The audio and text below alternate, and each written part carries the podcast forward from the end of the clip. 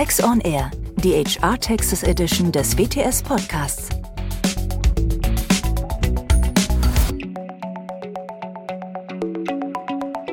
Herzlich willkommen zu unserer WTS-Podcast-Reihe Work from Anywhere von Doris Huber und Martina Kaul. Heute mit mir der Martina Kaul. Das Thema, welches wir uns heute in Bezug auf Remote Working überlegt haben, ist die Betrachtung der sozialversicherungsrechtlichen Aspekte außerhalb der EU, dem EWR und der Schweiz. Und diejenigen, die vielleicht bei unserem letzten Podcast schon dabei waren, kennen schon meine liebe und langjährige Kollegin Kerstin Kind, die ich als Sozialversicherungs Expertin heute mit dazu geholt habe. Kerstin, hallo, schön, dass du wieder mit dabei bist.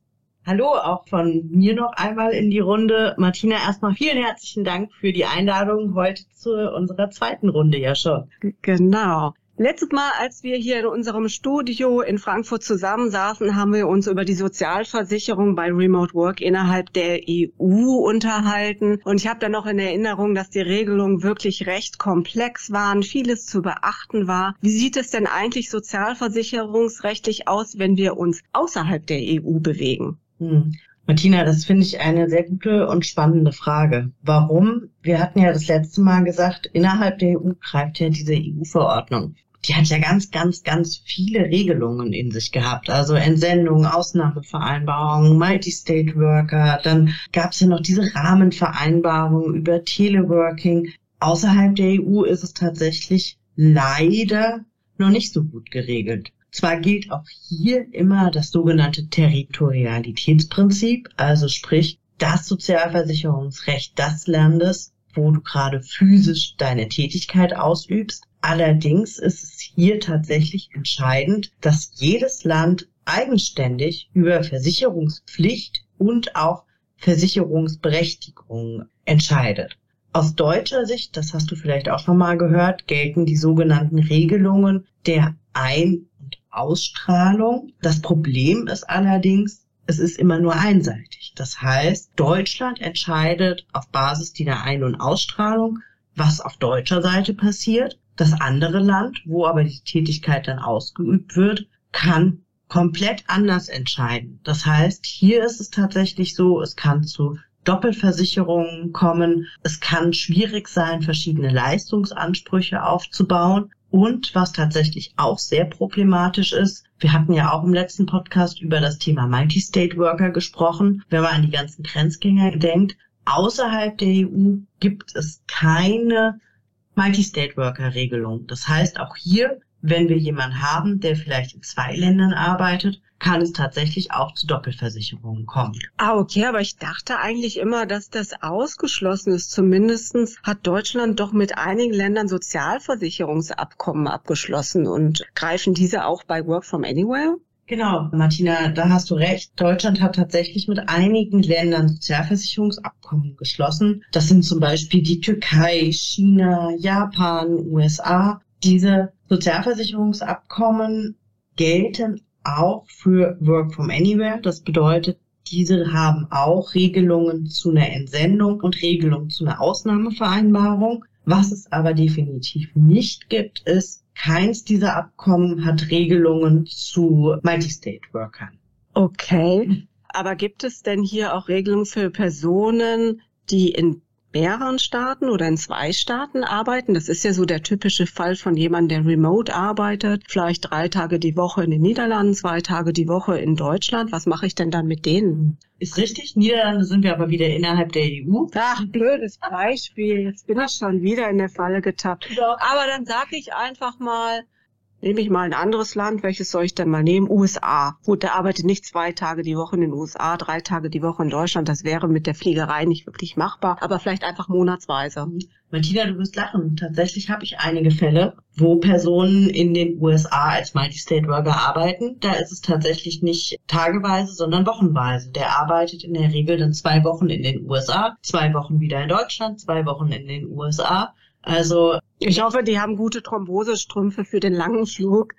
Das, das hoffe ich auch und ich hoffe, sie haben auch viele Bäume im Garten gepflanzt. Ähm, nein, wir kommen ja auf das Thema Sozialversicherung wieder. Ähm, hier ist es tatsächlich so. Also pass auf. In den USA und oder zwischen Deutschland und den USA gibt es ein Sozialversicherungsabkommen. Dieses Sozialversicherungsabkommen hat allerdings einen Geltungsbereich. Aus deutscher Sicht ist das die Rentenversicherung. Das heißt, wenn jetzt jemand in den USA arbeitet, kann er, wenn die Voraussetzungen einer Entsendung vorliegen, in der deutschen Rentenversicherung verbleiben. Wenn jetzt jemand aus den USA nach Deutschland kommt, kann er im Gegenzug dessen von der deutschen Renten-, Kranken- und Pflegeversicherung befreit werden. So, das regelt jetzt erstmal grundsätzlich dieses äh, Abkommen zwischen Deutschland und den USA. Problem ist hierbei, die anderen Sozialversicherungszweige sind nicht erfasst. Das heißt, für die Zeit, wo er in Deutschland arbeitet, zahlt er dann basierend auf diesen Tagen in die deutsche Sozialversicherung. Basierend auf den Tagen, die er in den USA arbeitet, zahlt er dann in den USA in die Sozialversicherung. Außerdem ist es so, dieses Abkommen zwischen Deutschland und den USA greift ja nur dann, wenn ich eine sogenannte Entsendung habe. Und eine Entsendung setzt immer voraus, dass der Auslandseinsatz im Vorhinein befristet ist. Bei den USA und Deutschland muss diese Befristung auf maximal fünf Jahre erfolgen und der Mitarbeiter muss auch einen Rückkehrwillen haben. Das heißt, in dem Moment, wo ich jetzt diesen sogenannten Multi-State Worker zwischen Deutschland und den USA habe, er diese Tätigkeit komplett unbefristet ausübt, kann ich das Sozialversicherungsabkommen überhaupt nicht anwenden. Daher ist meine Empfehlung, egal ob Vocation, ob jetzt grenzüberschreitende Tätigkeiten, die regelmäßig sind, zumindest die Tätigkeit immer zu befristen, damit wir überhaupt in die Anwendung des SV-Abkommens gelangen. Vielleicht noch ganz kurz, welche Vorteile hat das denn überhaupt? Ne? In dem Moment, wenn wir die Sozialversicherungsabkommen anwenden, können die Mitarbeiter einen einheitlichen Leistungsanspruch aufbauen. Heißt jetzt, um wieder auf mein Beispiel zu kommen, mit dem Multi-State Worker zwischen USA und Deutschland, für den wäre es ja total ungeschickt, in den USA und in Deutschland Rentenversicherung zu zahlen. Durch die Anwendung des Abkommens, durch diese Regelung der Entsendung, hier hätte er zumindest die Möglichkeit zu sagen, ich bin in einem Land rentenversichert und nicht in mehreren. Ja, und der Arbeitgeber hat natürlich dann auch wieder den Vorteil, wenn er dann nur in der deutschen Sozialversicherung bleibt, dass es für ihn einfach, die Beiträge zu berechnen, dass das bekannte System kann er einfach abführen. Richtig. Sehr gut. Mhm.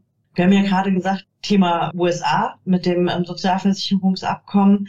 Ich habe in letzter Zeit auch öfter mal äh, einen Blick in die Zeitungen geworfen. Da wurde mir tatsächlich Workation aus Hotels in Thailand empfohlen. Hast du das auch schon mal erlebt?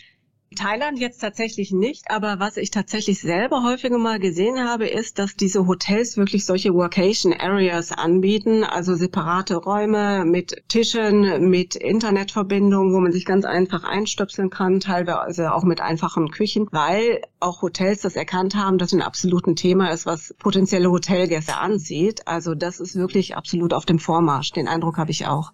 Cool, weil was mir in dem Moment natürlich total ins Auge gesprungen ist, mit Thailand zum Beispiel hat Deutschland kein Sozialversicherungsabkommen. Das heißt, die werben damit, wollen potenziell Mitarbeiter auch anziehen, Arbeitgeber anziehen, haben aber selber ein Sozialversicherungssystem. Das heißt, jeder, der dort vor Ort eine Tätigkeit ausübt, wird eigentlich erstmal sozialversicherungspflichtig in Thailand. Auf der Seite muss man dann prüfen, kann der Mitarbeiter überhaupt im deutschen Sozialversicherungssystem verbleiben. Also das fand ich dann doch schon, ich sage es einfach aus rechtlicher Sicht, doch schon äh, ziemlich tricky. Okay, das heißt ja auch ein Stück weit Workation außerhalb der EU. Ich denke jetzt wieder an unseren letzten Podcast. Workation innerhalb der EU war ja wenn ein paar Regeln beachtet werden, gut und einfach umsetzbar. Außerhalb der EU wird es dann doch schon komplexer, richtig? Total. Also es ist tatsächlich so, dadurch, dass außerhalb der EU es keine speziellen Regelungen gibt und auch nur mit einer, ich sag jetzt mal, mit einer Handvoll Ländern äh, Sozialversicherungsabkommen bestehen. Die Sozialversicherungsabkommen auch die Geltungsbereiche total unterschiedlich haben, finde ich persönlich Vocation außerhalb der EU ziemlich schwierig. Das mhm. heißt,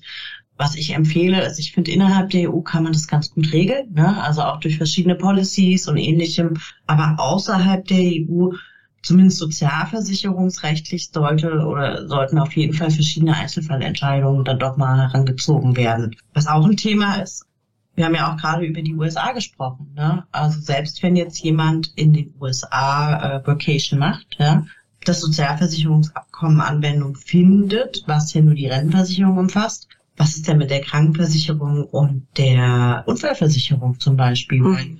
Hier ist es ja so, dass diese Zweige nicht von der, von dem Abkommen erfasst sind. Mhm. Das heißt, hier muss dann nochmal geguckt werden, ob nach deutschem Recht die sogenannte Ausstrahlung greift. Wenn die zum Beispiel nicht greift, dann kann es passieren, dass der Mitarbeiter überhaupt keinen Unfallversicherungsschutz hat, während er in Thailand sein Vacation macht. Oh, das, das kann natürlich ganz, ganz massive Konsequenzen haben. Ne?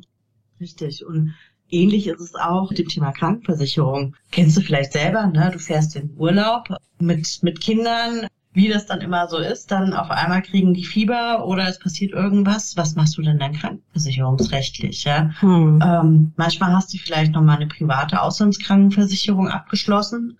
Mit der deutschen Krankenversicherung wirst du da nicht so weit kommen. Mhm. Und hier noch immer als, äh, ja, als Info, als Arbeitgeber, das finde ich sehr, sehr spannend wenn du als äh, Mitarbeiter, also tatsächlich Workation im Ausland machst, gibt es Regelungen, dass du als Mitarbeiter Erstattungsansprüche gegenüber deinem Arbeitgeber entwickelt. Das heißt, oh.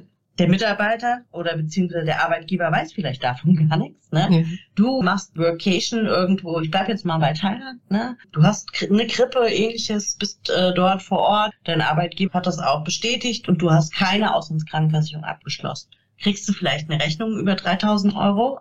Ist recht hoch, recht viel. Theoretisch kannst du die bei deinem Arbeitgeber einreichen und kannst einen Erstattungsanspruch gegen ihn äh, geltend machen. Ich weiß nicht, ob mein Arbeitgeber mich dann noch so sehr äh, lieben würde. Das ist immer eine gute Frage. Ich sage auch immer Theorie und Praxis. Ne? Mhm. Ähm, aber was ich auch den Arbeitgebern immer empfehle, einfach nochmal eine Auslandskrankenversicherung vielleicht für die Mitarbeiter abschließen, finde ich, gehört heutzutage tatsächlich zu diesem Package Vacation irgendwo inzwischen dazu. Mhm, oder zumindestens einen Hinweis geben, dass der Mitarbeiter selbst für ausreichend Auslandskrankenschutz sorgen muss, damit einer Vacation überhaupt zugestimmt wird. Ne? Sicherlich ein ganz, ganz wichtiger Punkt auch für die Vacation Policy. Ja, was können wir jetzt zusammenfassend sagen? Also ich vergleiche das jetzt nochmal mit unserem letzten Podcast. Remote Arbeiten innerhalb der EU war doch relativ komplex. Das Thema außerhalb der EU ist jetzt vielleicht vom Regelungsgehalt her nicht ganz so komplex, aber wahrscheinlich doch nicht so einfach umsetzbar, wie es jetzt innerhalb der EU ist. Richtig, genau so ist es. Okay. Gut, dann Kerstin, danke schön, dass du heute wieder da warst. Wir was gelernt haben über die Sozialversicherung bei einem remoten Arbeiten außerhalb der EU. Danke auch an alle Zuhörer für das Interesse und wie immer, wenn Sie Fragen oder Anregungen haben, freuen wir uns über Ihre Kontaktaufnahme über podcast.wts.de. Danke, Martina. Auf Wiederhören.